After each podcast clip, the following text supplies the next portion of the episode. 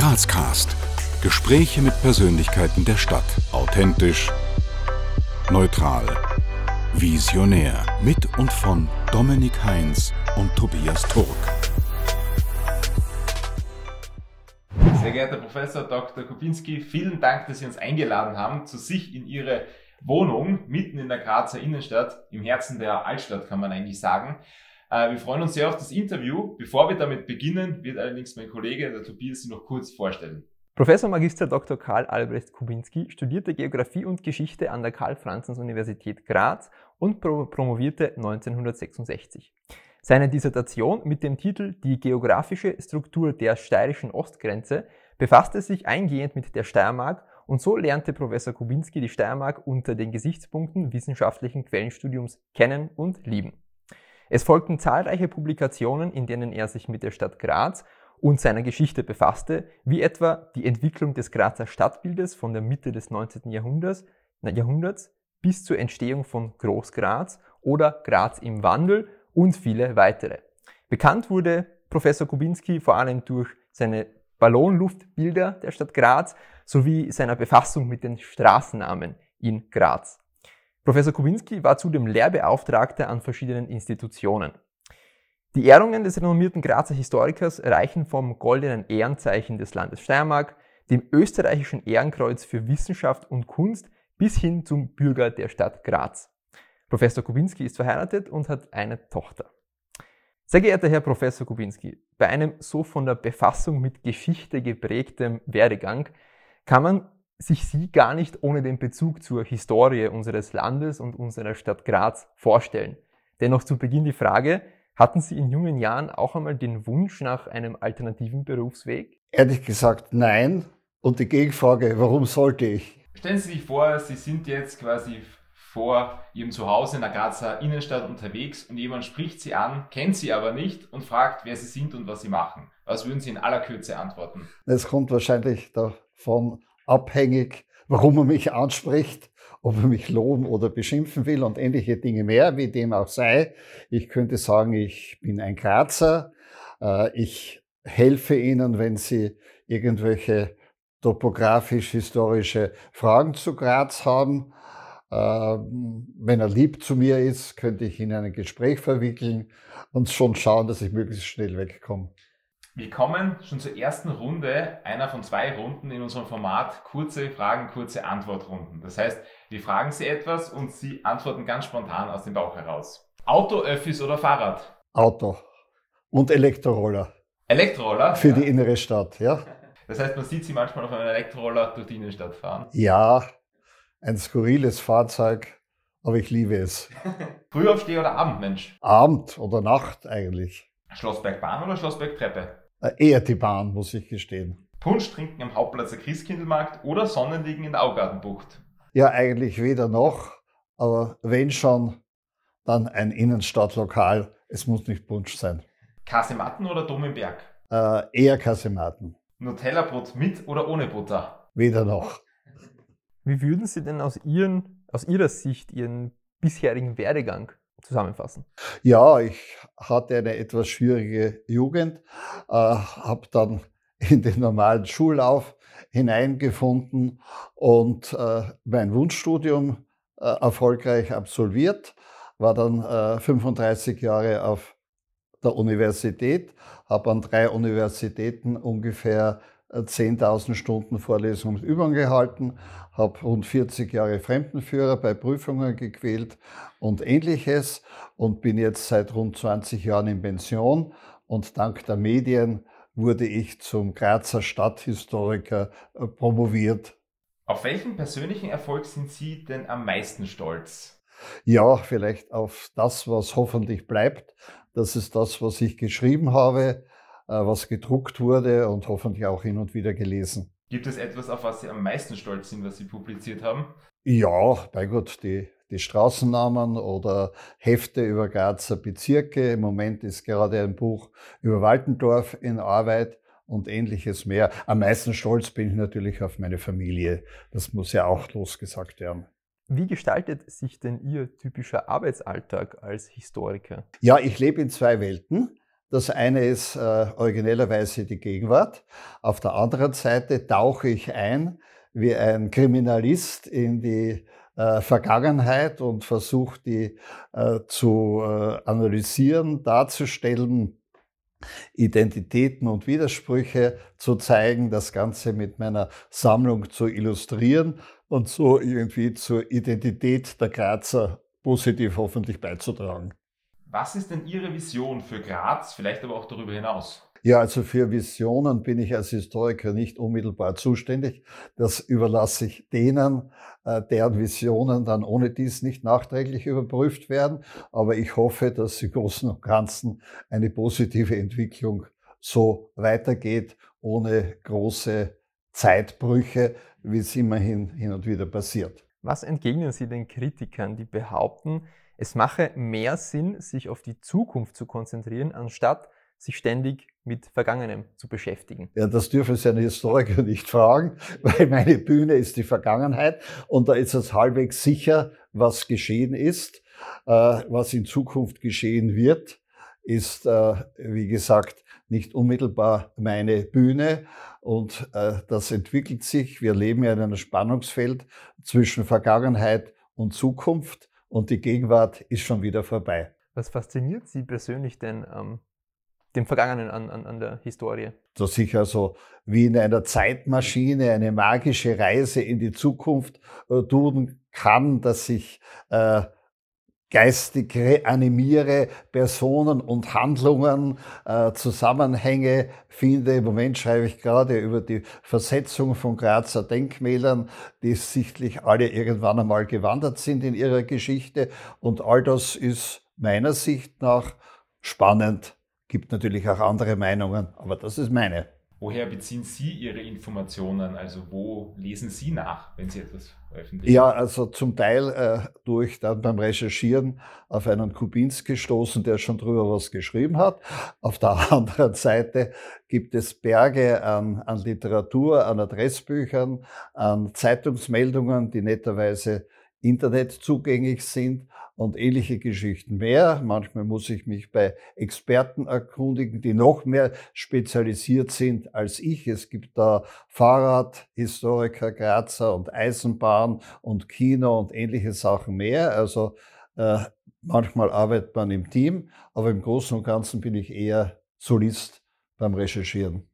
Um den Bezug zu Graz herzustellen, wie tragen Sie als Historiker dazu bei, die unterschiedlichsten Facetten unserer Stadt mitzugestalten? Ja, das Mitgestalten muss ich also den anderen überlassen. Es ist nur ein, ein netter Antrag meinerseits, ein gut gemeinter.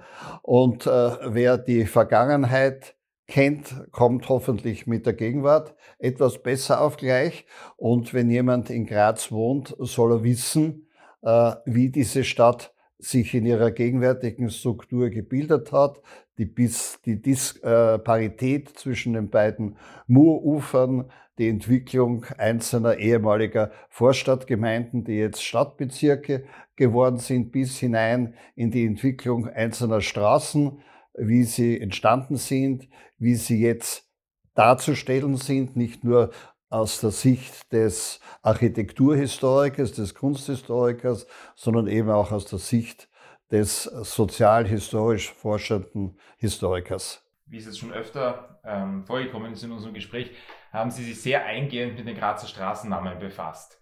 Nun ist es ja zur Debatte, dass diese Straßennamen zum Teil, die belastet sind, geändert werden. Wie stehen Sie dazu? Also ich bin eben, wie bekannt, Historiker und einzig entscheidungsberechtigt ist der Grazer Gemeinderat in seiner jeweiligen Zusammensetzung. Und Sie kennen vielleicht diese Doblerone-Schachteln mit diesen drei Seiten. Und äh, nicht ernst gemeint bin ich dafür, dass wir die Straßennamen so montieren und je nach der Gemeindemehrheit eine dieser drei Seiten nach vorklappen. Aber wie gesagt, entscheiden tut allein die Gemeinde. Wir sind bestenfalls Lieferanten von Argumenten. Was sagen Sie, ist denn der geschichtlich spannendste Fakt über Graz, den Sie parat haben? Alle Details äh, sind in dem Moment für mich spannend, ob das der Umbau einzelner Stadtteile ist, ob das interessante Personen sind, die man aus der Vergangenheit äh, quasi reanimieren kann. Äh, schreckliche Zusammenhänge, Katastrophen, wundervolle. Äh, das Leben ist in Graz seit vielen Jahrhunderten voller Action und da kann man dann eintauchen und wenn ich von meiner Frau zum Essen gerufen werde, bolte ich da geistig von vergangenen Jahrhunderten und Jahrzehnten in die Gegenwart. Wir kommen nun zur zweiten Runde der spontanen Entweder-Oder-Fragen. GRK oder Sturm? Äh, eher Sturm. 8010 oder 8020? 8011 ist mein Postfach und meine Adresse, wenn Sie mir schreiben wollen. Bier oder Wein? Äh, eher Rotwein. Aufsteirern oder Grazathlon? Aufsteiern. Plaputsch oder Schöckel? Eher Plaputsch. Aber war ich auch nicht oft in letzter Zeit. Und sagt man der oder das Teller? Der Teller, bitte. Aus heutiger Sicht, was würden Sie Ihrem 18-jährigen Ich raten? Ja, ähm, eine gute Ausbildung zu machen, um äh, gute Startpositionen zu haben, ein Netzwerk von Familie und Freunden aufzubauen und die Chancen zu nutzen, die ein junger Mensch hat. Ich bin jetzt über 80, also das ist eine andere Perspektive. Derjenige kann neu anfangen, das ist was Schönes. In den kommenden Jahren wird es für die Stadt Graz wichtig sein, dass dass wir unseren gegenwärtigen Standard hoffentlich bewahren und dass wir mögliche Krisen so halbwegs durchtauchen und einen Teil davon werde ich hoffentlich noch erleben. Wie hat sich das eigentlich ergeben, dass Sie sich so stark auf Graz, aber auch auf die Steiermark fokussiert haben in Ihrer Arbeit? Ja, äh, sichtlich ist das eine Bühne, die mir liegt und äh, die große Geschichte ist bei anderen Kollegen viel besser zu Hause und ich habe mir eben die Lokalbühne ausgesucht und freut mich, äh, dass ich auf Interesse stoße und es gibt so viel spannende Details, da muss man gar nicht die große Geschichte bemühen, man kann auch in Graz auf Expedition gehen, man kann recherchieren, man kann bewundern, man kann entsetzt sein. Es ist stabil, es verändert sich. Wie gesagt, eine spannende Geschichte so eine mittelgroße Stadt. Was würden Sie sagen, wenn man jetzt als Tourist in Graz ist und nur einen Tag zur Verfügung hat? Welche ein, zwei, drei Sehenswürdigkeiten sollte man sich aus historischer Sicht? Auf jeden Fall nicht irgendwo in einem Vorstadthotel herumsitzen, sondern natürlich in die Altstadt kommen, in das charakteristische Graz kommen, die durchaus honorablen Vorstädte, ob Siedlung oder Villen, die gibt's zwischen Finnland und Portugal überall, sondern man soll eben äh, Grazer Innenstadtlokale besuchen, etwa vom Schlossberg A hinauf und dann B herunterschauen. Äh, man soll durch die Herrengasse flanieren oder durch die Altstadtgassen. Äh, all das oder eben die Grazer Museen. Ich denke an das Schloss Eckenberg, ich denke an das Zeughaus. Das sind alles durchaus honorable und international konkurrenzfähige Einrichtungen. Man könnte also irgendwo am Hilmteich beispielsweise essen oder in irgendeiner unserer Innenstadthotels. Ist also ein riesiges Angebot, aber man muss es nutzen natürlich. Ziel von unserem Format, von dem, was wir hier tun, ist es einerseits spannende Persönlichkeiten der Stadt wie Sie vorzustellen, Andererseits aber auch unseren Zuseherinnen und Zuhörern die Möglichkeit zu geben, mit diesen Persönlichkeiten leichter in den Kontakt zu kommen. Daher die Frage an Sie, wie kommt man denn mit Ihnen ins Gespräch? Das ist gar nicht so schwierig. Ich laufe viel in der inneren Stadt herum und schaue relativ charakteristisch aus mit meiner äh, Prinz Heinrich Kappe. Aber ich habe eine Mailadresse, ich habe eine Telefonnummer, die man mit einigen Geschick recherchieren kann. Man sieht mich in einigen Innenstadt-Kaffeehäusern. Ich bin mit meinem Elektroroller unterwegs und äh, freue mich, wenn ich Kontakte habe. Auf der anderen Seite wäre ich dann immer konfrontiert mit netten kleinen Fragen, zum Teil sehr einfach zu beantworten, zum Teil darf ich dann stundenlang recherchieren und dann wird es ehrlich gesagt doch lästig. Aber immerhin, ich lauf in der Stadt herum und bin anschreib, anrufbar und kommunikativ, hoffe ich zumindest. Weil Sie es gerade angesprochen haben, was ist denn Ihr Lieblingscafé oder Ihr Lieblingsrestaurant in Graz? Das wird den Herrn Lackner freuen, das Café Kaiserfeld in der Kalkberggasse. Ah, in der Kaiserfeldgasse natürlich. Jetzt schon zum Schluss hin, welche Botschaft würden Sie gerne unseren Zuseherinnen und Zuhörern mitgeben? Ja, also ganz banal und hässlich gesprochen, dass Sie meine Publikationen. Kaufen, aber wichtiger ist, dass Sie sie lesen. Und wenn Sie das nicht tun, was Ihr gutes Recht ist, sollen Sie sich in Graz freuen, in einer schönen, überschaubaren Stadt zu sein, auch wenn nicht alles so ideal ist, wie manche Politiker es gerne hätten und auch manche Bewohner es ist schön, in Graz zu leben und das soll man nutzen. Wenn andere Leute von weit weg hierher kommen, um Stunden und Tage in Graz zu sein, wir haben das vor der Tür oder sind hinter der Tür. Ja, und zum wirklichen Abschluss noch ein paar offene Sätze, die Sie bitte vervollständigen. Ihr Lieblingsort in Graz ist? Meine Wohnung. Als echter Grazer, als echte Grazerin muss man zumindest einmal. Einmal sich verirrt haben in der Vorstadt. Und was die meisten Grazer oder Grazerinnen nicht wissen, ist das, das ist das Geheimnis der meisten Grazer individuell zu lösen. Ich habe meine Geheimnisse. Ihre letzte WhatsApp-Nachricht war? Wann kommt das Team für diese Aufnahmen hierher? Herr Professor Kubinski, wir sind am Ende. Wir bedanken uns für Ihre Zeit. Es waren sehr spannende Ausführungen und sind sehr dankbar, dass Sie uns hier zu sich direkt eingeladen haben in diesem sehr authentischen, repräsentativen Rahmen. Vielen Dank. Danke ebenfalls. Alles Gute. Wir danken euch fürs Abonnieren, Kommentieren und Teilen. Bis zum nächsten Mal bei Grazcast.